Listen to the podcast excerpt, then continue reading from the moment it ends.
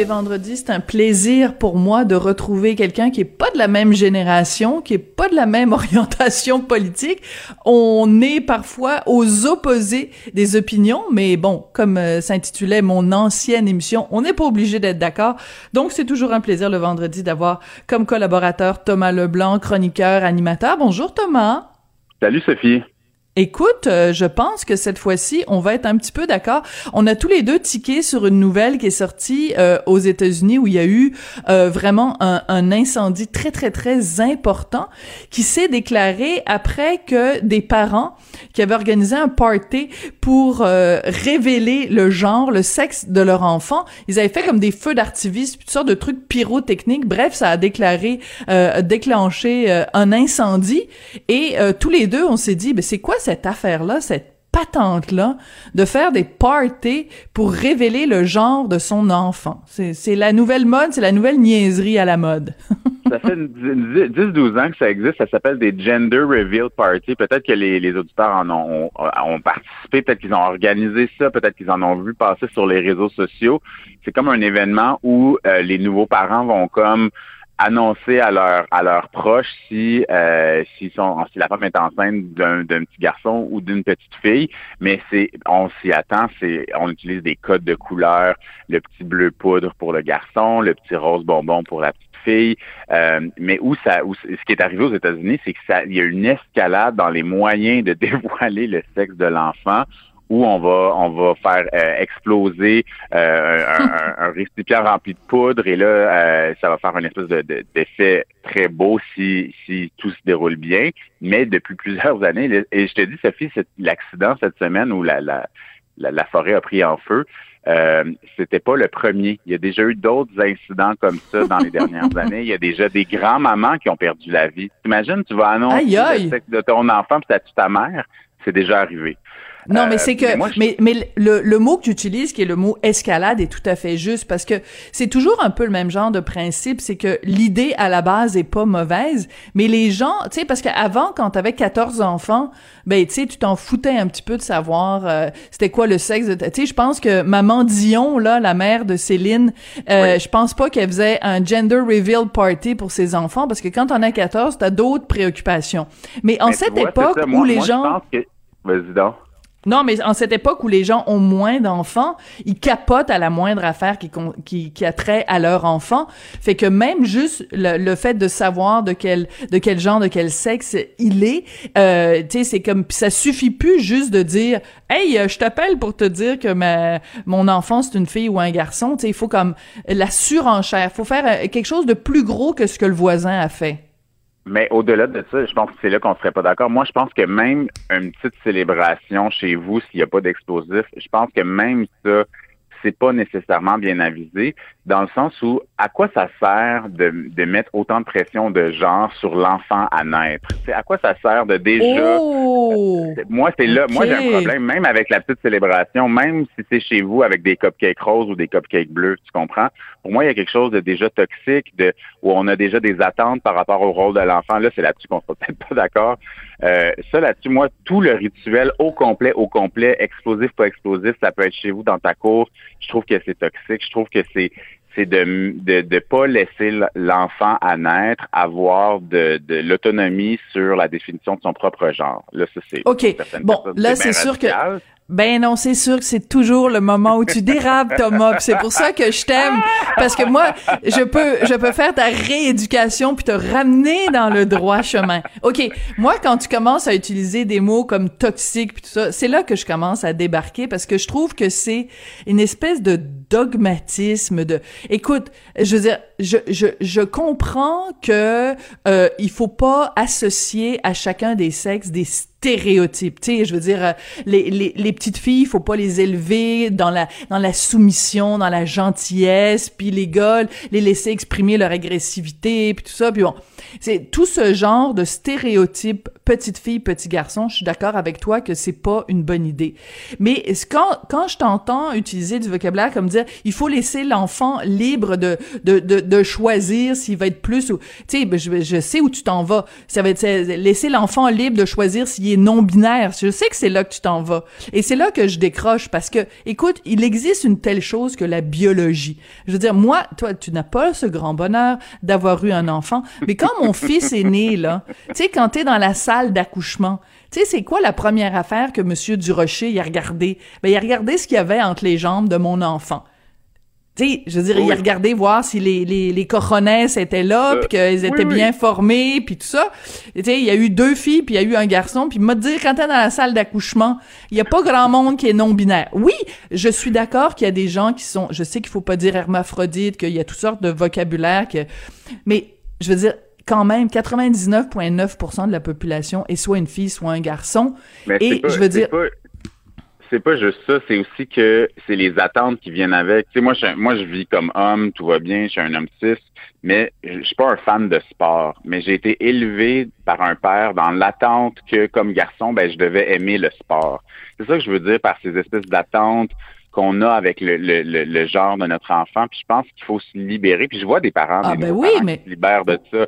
Mais je trouve que ça participe à cette espèce de truc, ben euh, on, on, on, impose déjà des attentes à un enfant qui est même pas né. Moi, c'est ça qui me fait capoter dans le Gender Reveal Party. Il est pas né, l'enfant. On sait pas c'est quoi ça. cet être humain-là, qu'est-ce qu'il va aimer?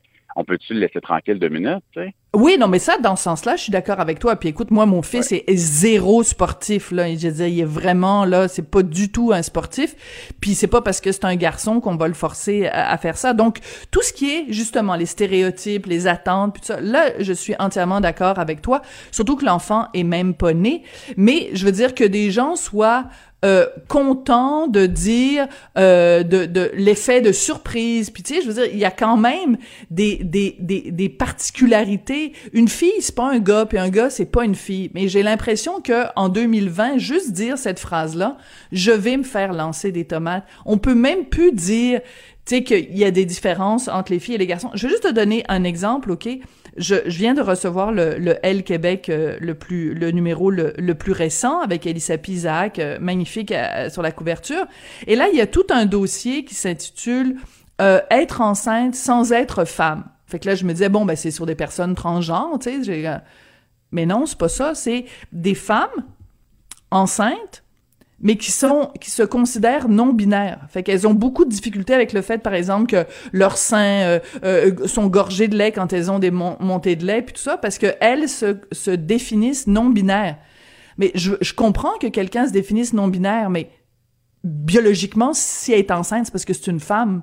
Peut-être qu'elle aime pas ben, ça, se faire dire que c'est une femme, mais c'est une femme. Ben c'est là qu'on n'est plus d'accord parce que le, genre est pas si la personne a un utérus ou non, ça en fait la majorité des femmes euh, c'est lié à c'est lié à ça.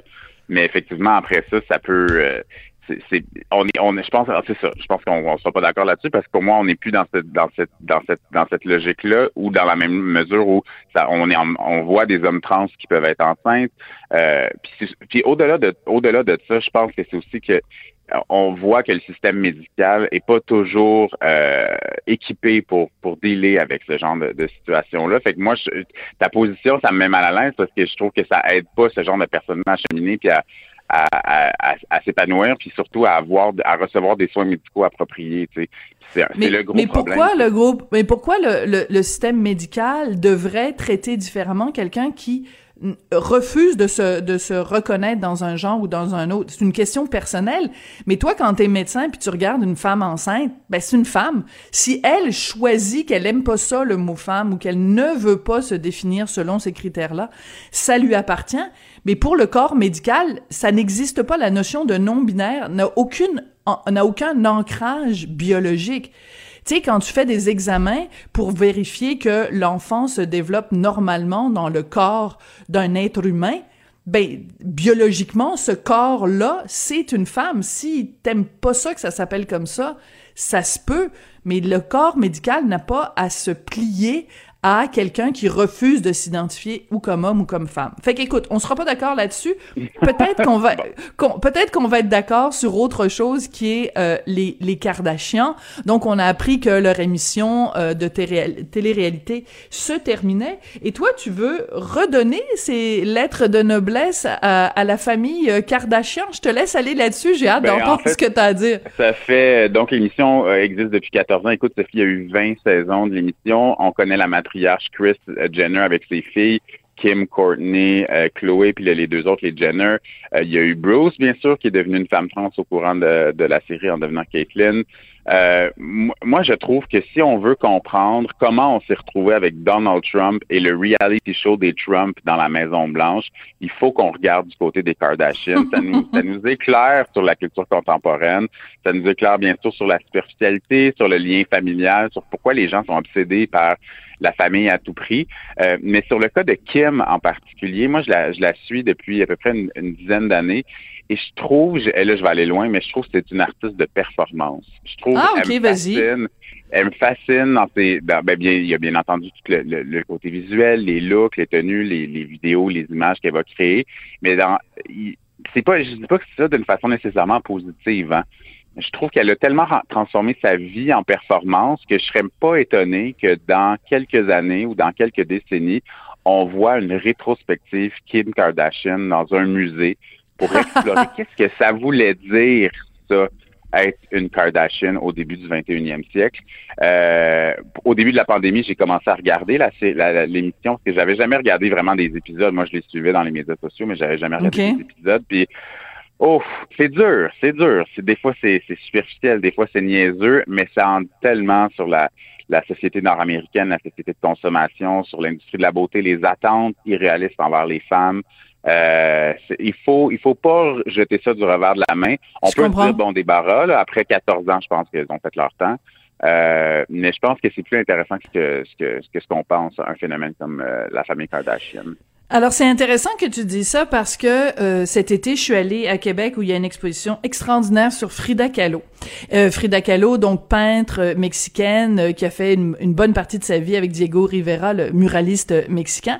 Donc il y a une rétrospective de, de, de son œuvre et c'est absolument fascinant de voir à quel point Frida Kahlo c'était quelqu'un bon il y avait son œuvre, il y avait les tableaux qu'elle faisait et il y avait elle-même euh, la façon dont elle s'habillait, la façon les les, les costumes, euh, la façon dont elle posait devant les photographes, euh, ses bijoux, etc. Et là, je me disais, ben, elle a fait de sa propre vie, de sa propre personne, une œuvre d'art. Et c'est quelqu'un qui sûrement a influencé ou a pavé la voie pour quelqu'un comme Madonna. Madonna, c'est quelqu'un, oui, a son œuvre comme chanteuse, mais sa vie elle-même, son, son, sa personne, son physique est une œuvre d'art. Donc là, tu es en train de me dire que Kim Kardashian est une digne héritière, finalement de Frida Kahlo. Non, mais tu sais, parce que quand tu dis... La, part avec Kim, par contre, c'est qu'elle est même pas artiste. Le, ça expose tout ça. le de notre époque. C'est qu'elle, elle a même pas d'œuvre, Oui, c'est ça. Tu peux même pas dire qu'elle a fait une toune ou qu'elle a fait... Mais quand même, sa carrière sa carrière avait commencé, corrige-moi si je me trompe, parce qu'elle avait fait... Euh, il y avait un sextape d'elle avec je ne sais trop qui, et c'est ça qui l'a mise euh, sur, sur la map. C'est ça aussi. Et euh, il faut aussi expliquer que une des raisons pour laquelle sa famille est connu, c'est que son père, qui s'appelait, je pense, Robert, Kardashian, c'est ça, était euh, avocat dans le dans tout le dossier de, euh, voyons, O.J. Simpson. Simpson et tout ça. Donc, euh, tu sais, c'est comme déjà avant même de d'être connue par elle-même, son nom de famille était déjà était déjà connu aux États-Unis. Mais tu vois, ça, je trouve que c'est intéressant parce que c'est très facile de euh, rejeter du revers de la main un phénomène comme de la télé-réalité en disant bon euh, tu sais c'est niaiseux c'est superficiel puis c'est inintéressant. Mais c'est ce que ça nous dit sur la société dans laquelle on vit. Tu sais bientôt il va y avoir euh, occupation double la nouvelle saison qui, qui, va commencer. Puis bon moi je, suis pas je suis pas une grande fan évidemment de ce genre de, de trucs là mais j'ai beaucoup de gens dans mon entourage des jeunes évidemment qui écoutent ça pour en rire mais aussi les gens qui participent à ces émissions-là font partie de la société comme n'importe quel autre individu. Donc, c'est facile de dire, ah, ben, c'est des ploucs, puis c'est des ci, puis c'est des ça. Ben oui, mais si tu méprises ces gens-là, ça veut dire que tu méprises le peuple québécois. Parce qu'il y, y, en a beaucoup des Kevin puis des, des Nancy au Québec, là. Oui, oui, absolument. Puis c'est aussi qu'on on le sait, après avoir participé à Occupation Double, la plupart deviennent des influenceurs. Les Kardashian, avant même que le mot influenceuse existe, c'est ça qu'elles ont fait là, pour vendre un million de produits. Donc, il y a, il y a, il y a un lien là, évident entre, entre ce genre de d'émissions-là. Je dis pas que c'est pour le meilleur, mais je dis qu'il faut il faut le comprendre presque pour le combattre d'une certaine façon.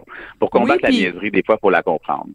Et il n'y a pas une des sœurs euh, Jenner, je me souviens jamais c'est laquelle, qui est devenue euh, récemment, euh, je pense, une des femmes de moins de 30 ans, des entrepreneurs les plus riches de moins de 30 ans. Kylie, Jenner, mais justement, on voit dans toute la série, on voit cette transformation de petite fille.